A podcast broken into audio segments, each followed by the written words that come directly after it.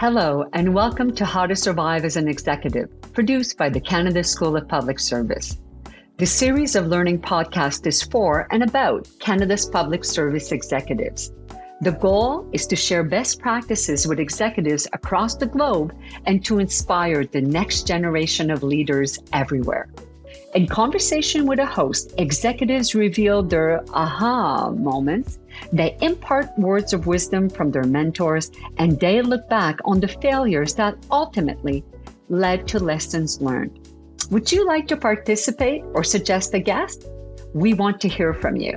As I speak, episode number one is being finalized. Stay tuned.